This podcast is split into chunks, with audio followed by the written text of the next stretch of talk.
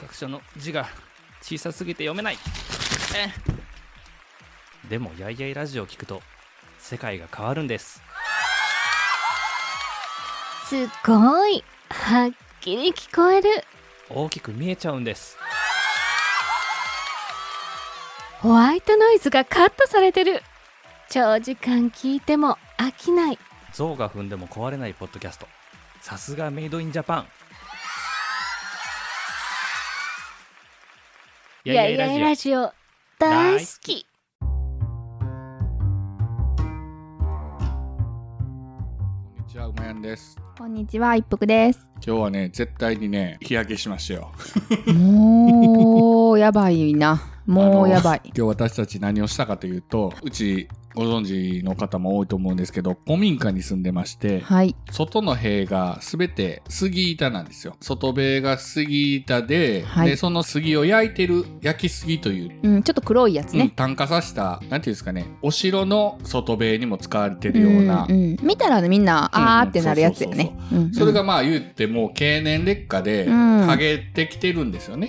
黒い塀が。なんか木の、なんていうか、ナチュラルな木の色になってきてると。そうそうそうそうそう。それをお色直しというか、はいもっぺんその焼きすぎの黒いのを蘇らすために、うん。何がいいんかなとかいろいろ調べたんですけど、まあうん普通の塗料じゃやっぱりなじまんと。で、いろいろ調べたら、うん。あの、柿渋っていう柿を発酵させて、うん。圧縮した柿の汁っていうんですか？うん。まあ、塗料だったり、いろんなものにね、そうそうそうそう使われる塗料やね。塗料、うん柿渋。それにさらに、松の煙って書いて硝煙ってでしょ、うん、うん、うん。多分松をこう焼いた時に出る。はい。はい、いや、煙やな。うん。煙を、まあ、すすやね。すす。すすね。うんうんうん。すすを、その柿渋の中に混ぜて、うん。で、醸造用アルコールと、うんうん。あ、清酒や。醸造用アルコールと清酒、お酒清酒も入んねん、あれ。で溶いて、うん水じゃ多分と、あ、そうね、うん水じゃダメやろね。っていうことで、はい。まあ、それが売られてたんで、それを渋炭って言うんですけど、柿渋の渋いに炭。で、その塗料を剥げた杉板に塗っていったんですよね。で、毎回塗って、一回塗りして、今回、まあ、約3リットルそうね。を使って、うん。まあ、外側、表側はだいぶ塗ったね。そうですね、ハフっていう屋根がの上にある三角の部分とか、うん。あと、今日一服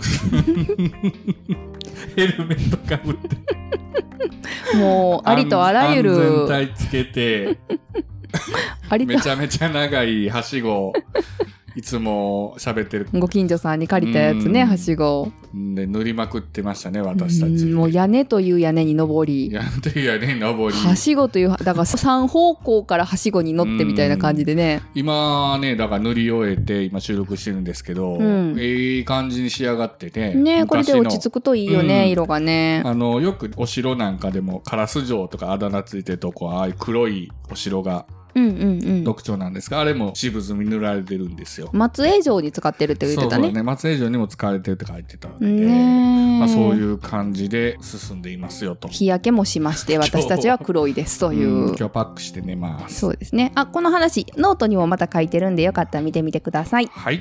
では、本編いきます。はい。うまやん一服のやいやいレディオ。この番組は関西人うまやんと一服の夫婦が好きなこと日々感じたことなどに何でもやいやいっていくポッドキャスト番組です。あくまでも2人の独断と偏見で述べている部分もありますのでそこはご容赦ください。それではそろそろ始めましょうタイム。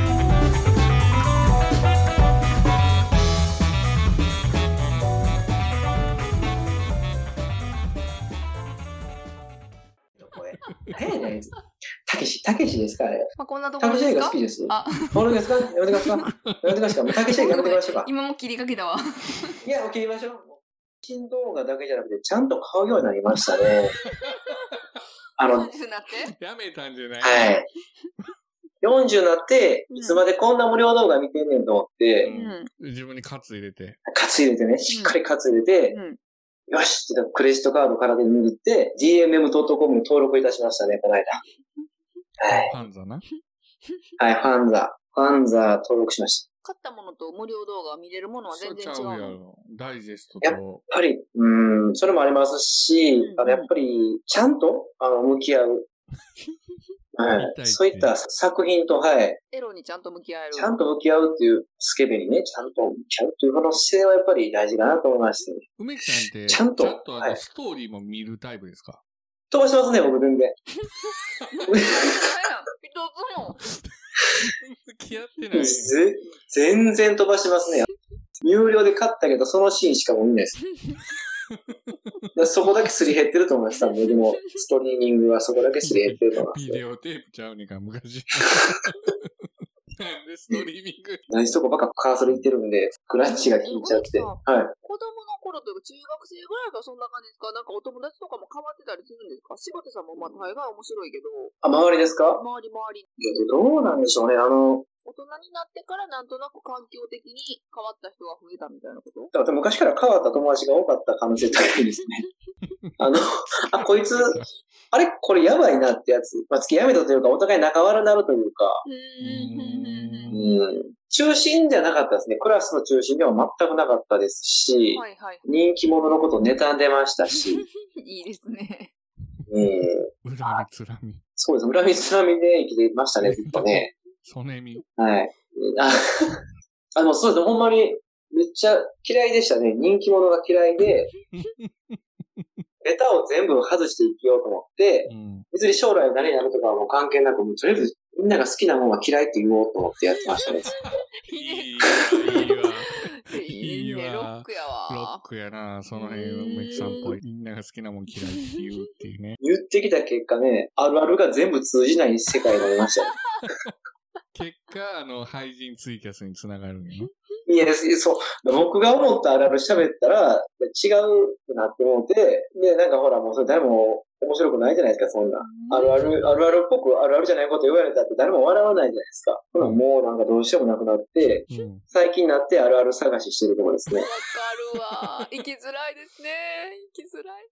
木川哲夫っていうね、ミスターポーゴという1990年代のプロレスのデスマッチ界を震え上がらしたね、デスマッチ大王の自伝ですね。あれは非常におすすめですねデスマッチ。とかいう言葉に僕ら反応してしまう。いや、しますよね、やっぱちょっと。からうんいや、やっぱね、好きでしょ、馬谷さんもプロレス。昔のね。ねずっと喋ってるもんね。あの、当時のプロレスの話で、お二人。デスマッチって、はいルール無用とかそういうこと？え。うーん、そうですね。で、あの、使う武器がね、あるんですよ。武器を使うというのがデスマッチですね。あ椅子とか投げるやつ？えそう鉄パイプの椅子とか、あとはあの、バットとか、有刺鉄線バットとか、あと蛍光灯ですよね。蛍光灯絶対派手に割れるけど痛くないっていうね。痛いやろ。そうそうそうそう。OL でも知ってるアイテムね。蛍光灯が、プロレスのリングにも使えるんですよね、蛍光灯。蛍光灯。あと、まあ、ピラニアとかもありましたし、ありましたよね、ピラニア。ピラニアどうするの投げんの？いや、ピラニア入れた水槽に、あえて投げ込むんですよ。さぞかしピラニアが噛むやろうと思ったら、ピラニアがびっくりして何も噛まへんかったですね。まあ、おとなしいね、ピラニア。で、ピラニアってね、そう、なんか、ほんまに危ない時は行かないんですよね。画鋲とか、あ、古典的なやついきますね。あとまあ、火炎放射ですかね、あと有名なんで言うと。ちょっとわからん。放射、え、ちょっとわからんわ。デンジャー、で、ミスターデンジャー、松永光弘がね、え、ミスターデンジャー、うん、しそうですね。ミスターフォーゴという選手が、ある時ね、すごい、俺はもうすごいのを見つけたから、みたいな。デスマッチやるぞって。で、その、ミスターフォーゴと同じぐらいデスマッチで有名やったのが、あのミスターデンジャー、松永光弘っていうレスラーがいてて、その人が対決した時に、ミスターフォーゴがおもむろにポケットから灯油かなんか出してうん、わーってかけて、灯油を口に含んで、ライターでブワーって火吹いたの。ほな、あの、松永が綺麗に左目になったんですね。あかん。あれで髪の毛やられたんちゃう？そうですね。綺麗に左回りになって。あかんやん。でもすごいのは松永大丈夫やったんですそれ食らって。大丈夫でその後ね、違うレスラーのミスターフォーゴがまたやっちゃったんです違うレスラー。あれ、金村やったと思うんですけど、うんうんうんうんうん。金村金太郎うんにやったら、今度はほんまに火傷してもうて、いや、そあの、ダメやったんです、確か。なんか、それであかん。何ちゅう脂肪。死亡で。テリー・ファンクもやられてたんちゃうかななんかそんなんが、テリー・ファンク、ねみんなが大好きテリーファンクも今、血だらけなのからね、あのドリーファンクジュニアの。うん、一回引退してね、ね、そうね。一回ね、そう、一回すごい大人気兄弟レスラーがいたんです。ファンクス、ファンク、ザ・ファンクスっていうね。モデルになった。うんうんうんうんうんそうそうそうそう。キン肉マンのテリーマン。うん。うんうんうんそしてテキサス・ブロンコの兄弟がね、そうそうそう。このもう、荒くれファイトで、スピニングトゥーホールドのテーマ曲に乗ってね、入場してくるそう。お兄ちゃんは技巧派なんです。で、弟は荒くれファイトで、いろんな敵をやっつけなめっちゃハくて、ゲてんねん。そうめちゃくちゃハゲてますね、あれね。それいる今めの。ちゃくそハゲてます、あれ。おじいちゃんみたいですよね、あれね。おじいちゃん、30歳のおじいちゃんに見えるぐらいハゲてて、おじいちゃんが、ドリーファンクジュニアっては兄貴でややこしいね。そうそうそうそうなんですよ。ジュニアやのに。それで、テリー・ファンクとその後、一回その正統派レスラーでやってる前、引退するんですよね。うん。で、それから10年ぐらいにカムバックするんですけど、ほうとんでもないデスマッチファイターみたいな扱いで、なんか、なぜかデスマッチ界に登場するんですよね。でも、ひなんかもう、そうっすね。労働そうい いや、これ誰、聞くんですかこれ、プロレスの話。え 一服ラジオ。聞きます？いやいや、一服ラジオめっちゃ求めてますよ、プロレスの話。初心者。ほんまっすか？求めてないでしょ初心者プロレスの話。な。労働だよね。一瞬あの髪型しようかなと思ロっードウォリアーズも。た。あの髪型、一回一生二回やろうかなと思った時あったけそど、ね。おう前なんか花形光るみたいな髪型やったやろ昔。えー、なんすかそれ？前美容なのに。え？ビヨーンってやったんですか？高校生の頃の友達に会うて、高校の頃のお前はどんなんやったんですか？って、花形光るみたいな髪型な高校でやってたんですかまだ。高校でやるのかい？朝むっちゃセットしてたってすごい。時間かけて花形光るのね花がダビツはええねん。それ花形ミスル憧れてやってたんですかそれは？どうのそこだけ言ってくださいよ。花形ミスルに憧れてやったのか、違う人真似したらそうなったのか？違う人真似したらおかしくなって花がダビツるって言われたよ。言われたんですよ誰が意識したんですかほんま。誰やったかな？コンプレックスやったか空城城太郎ですかえ？コンプレックス？時代。時代やなコンプレックスか。な。Be リーマイベイビービュービューあ、そうか。やってますね。やってやってますね、まあまあ、前それね。もパンクですよ。そう、ファンクスやけどな。ザファンクスですねなんか、髪型失敗しますね。僕も昔は斎藤明俊みたいな髪型したくって、あの、髪の毛めっちゃ伸ばして、リーゼントして横全剃りしたんですよね。ああ、いいね。ねほんならね、中学校の時やったんですけど、めっちゃダサくなって、で、困ったから、いつもお世話になってる床屋さんに駆け込んだら、なんちゅう頭してんって言われて、うんただのスポーツ狩りになりましたね。全リセット。え今は、えあーアニマルですかね弟。ええいやちゃいますよ、これ。いや、これちゃいますよ、僕の頭、こやれ。ってよ、やってない、やらないでしょ、あれ。アニマル。いや、ホークもっといいですけどね、ホークね。あの、U 字のね。あれね、ちょっとそう、これ分かりにくいですよね。ロードオリアーズで検索してもらったら分かるんですけど、うんあの、ロードオリアーズって兄弟的なね、立場で出てくるんですよ。あの、キス。兄のホークと弟のアニマルみたいな、キスみたいなメイクして、、うん。で、これが、あの、弟がモヒカンなんですよ。はいはい真ん中だけ残した髪型。うんうんうん、で、兄貴のホークが、兄貴のホークですね、兄貴のホークが、あの、逆？なんですよ。逆モヒカンって言っていいのか分かるんですけど、あの、モヒカン以外生やしてるっていう。今、検索したらすごいの出たはいけど。それそれそれそれ。そうなんですよ。リアルマッドマックスの人だな。あれ、バリ強かったっすよね。めっちゃ下出してるよよかったよ。あれ、ファミコンでも出てたもんね。あ、そうそう、初期のやつ出てますよね。うん一番初期のやつに、あ、やっぱでも再現度が難しいからアニマルだけでしたね。ホークの方がやっぱり頭、U, U の字、な、ななんですかね、あれな、ちょっとあの、ホーク、ホークホークの方がやっぱ、うんいです。我々男はね、うん、女子はアニマルやと思うんですけど、男子はホーク。どっちもホーク。どっちも。ええねん。もうそんねな話ええねん。フライングラリアット。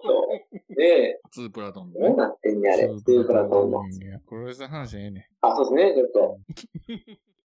ギターってね、木から作るじゃないですか、木材。う。うんん。木材を持ってきてギターにするじゃないですか。うんそやから、木材自体に当たり外れがまずあるんですよ。なるあほあ、なるほど。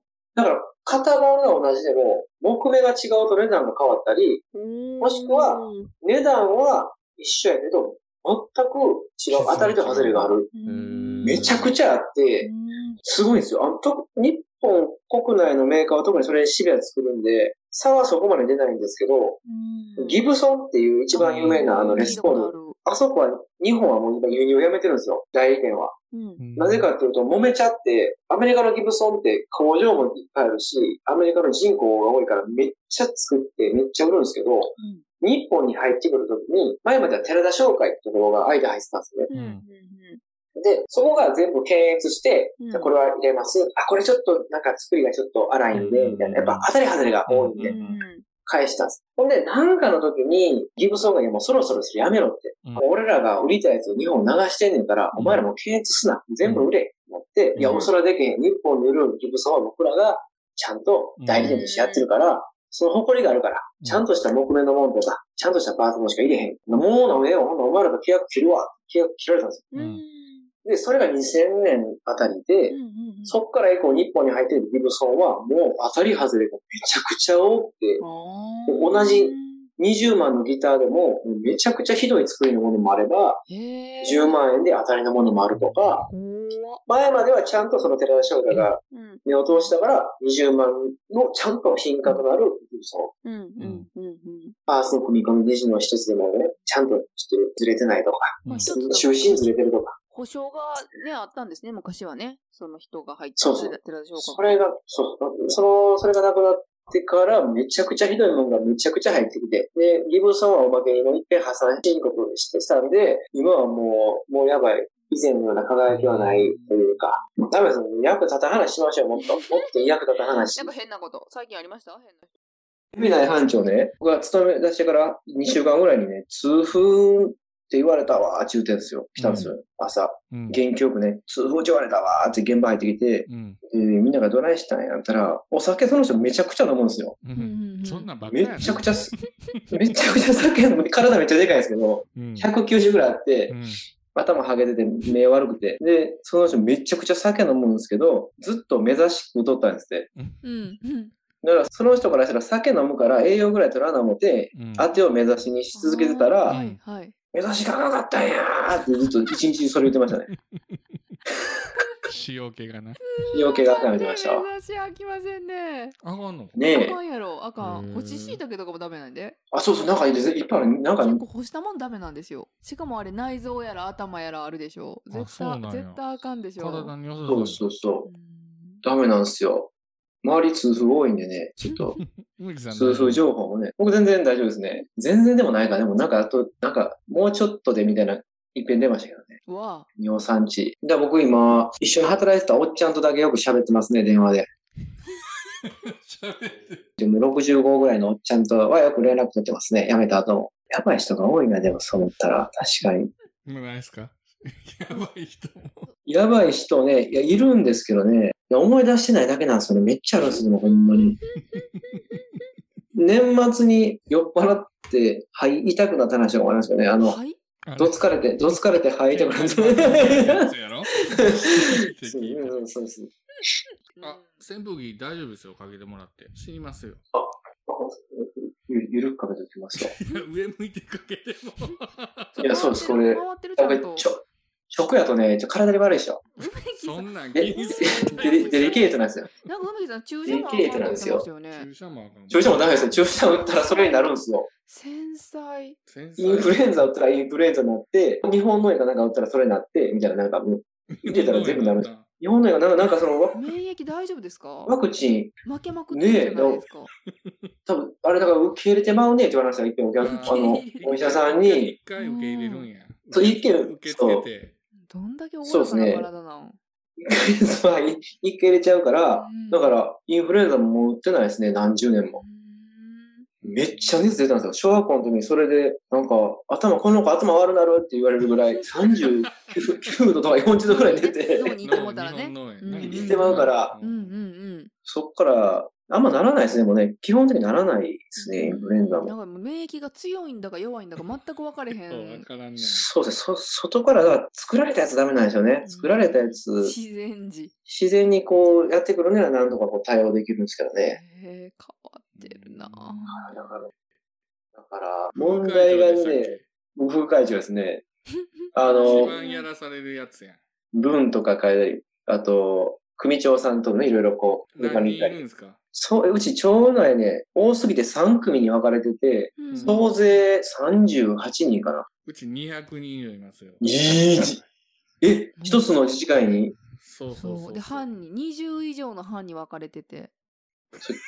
県、県村、え、県、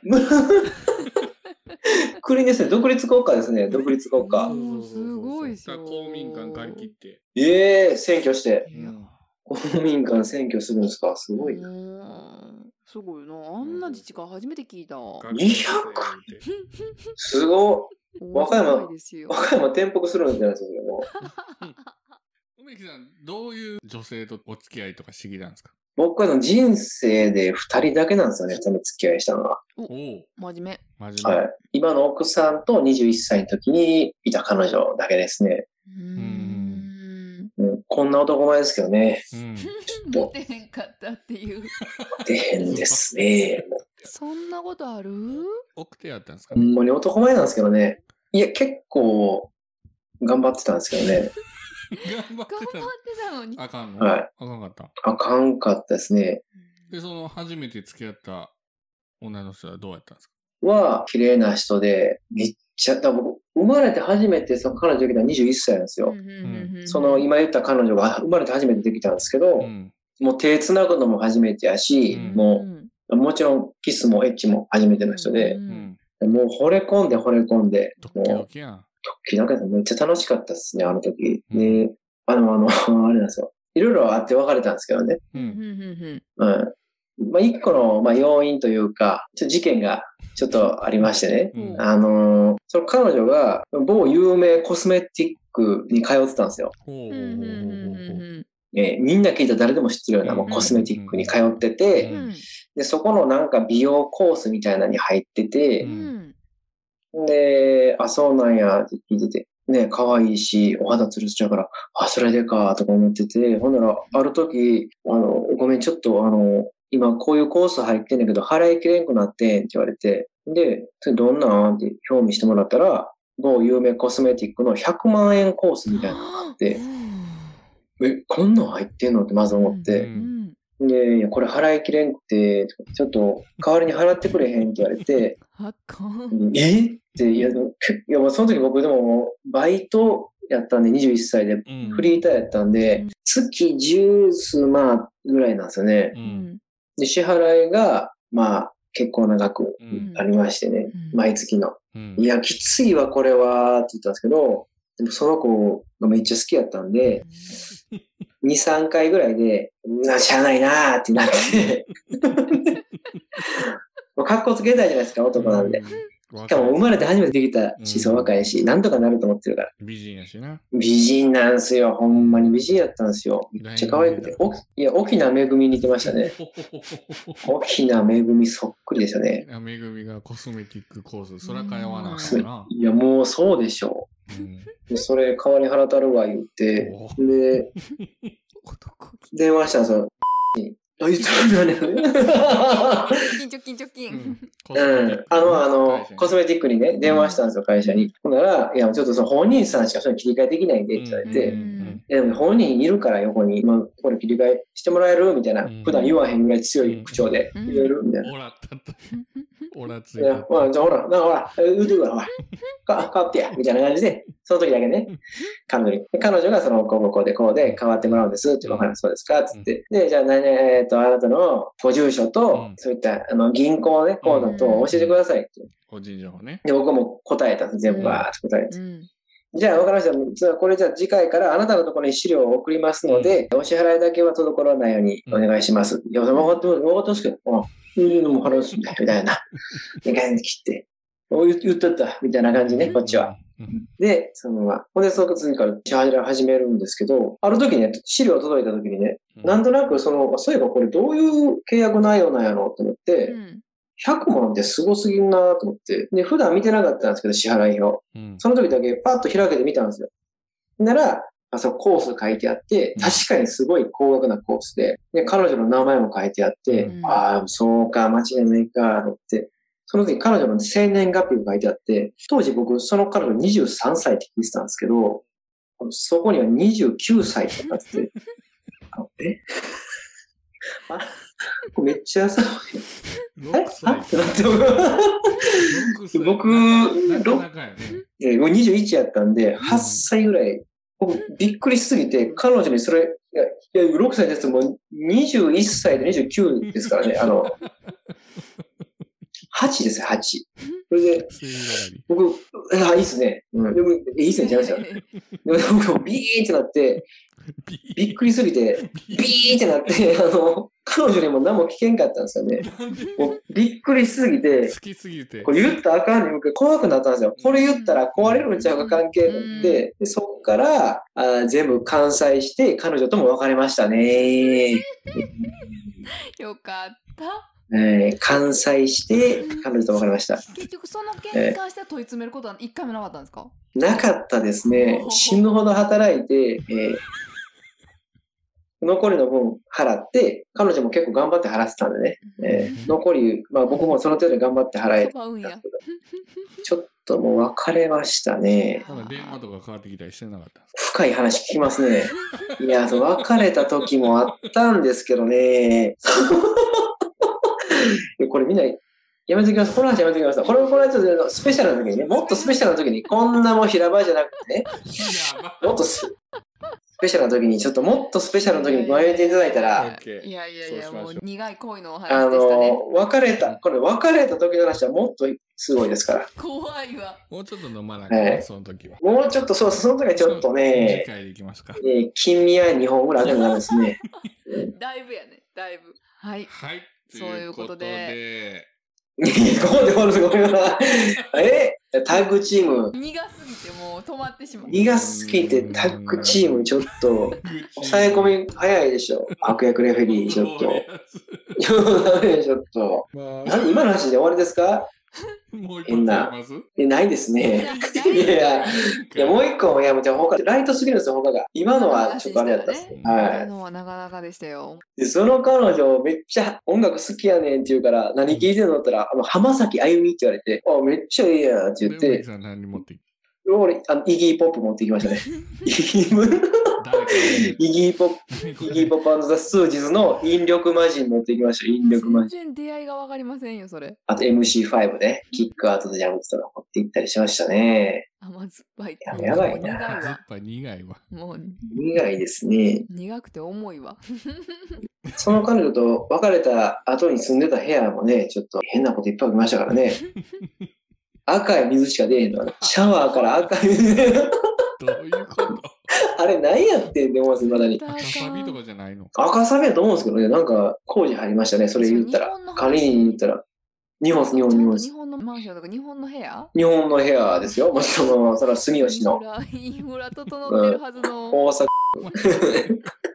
商店街入り口ですけど。何いや、そうですよ。両公園のとこやな。いや、そう少子体が出たんですよ、もうそこから。彼女と別れて2ヶ月後、少子体が出たんですよ、なぜか。墓場いや、それ別に彼女じゃないけど、そのそういった事件もあったっていうね。治安が。治安が乱れてたんですよね、当時。はい。なんてやれば。ということですか、これは。今回あの、殴りレコードから。ちょっと、ちょっと、ちょっと、ちょっと飲みすぎました。ちょっと、ちょもう、もうちょっとちゃんとした話したかったな。はい。さんをゲストに迎えてお送りしましたけども、今梅木です時点ええ第2弾があるっていう感じやな。第2弾も今の発言はもう今のいや、もうそれも行きましょう。それも行きます。すぐ行きます。この後すぐ。飲みすぎでこの後すぐ行きましょうよ。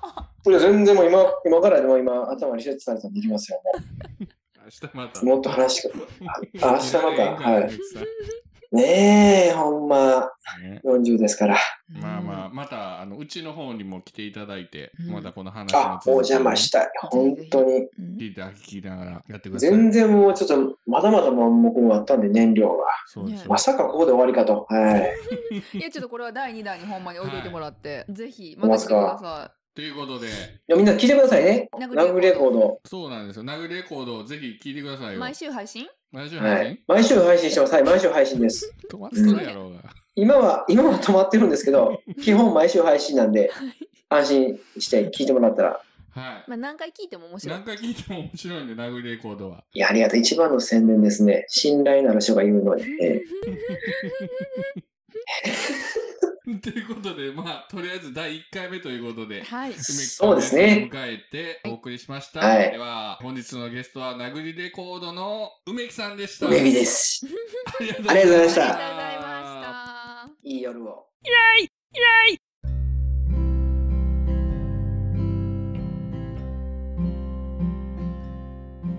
ことで、エンディングです。いやー、2回続けて聞いていただきましたけども、うん。ようやく叶いましたね。叶いましたね、梅木さー私はもうなんていうかちょっとわーってなってますよ やっぱりん。憧れの。そうそうそう長くねリスナーやったし、うんしかもあのサイレントだったり、うんなんならねちらっと言ってますけどツイッターでちょっと絡もうと思ってそのままになってたってういう、ん。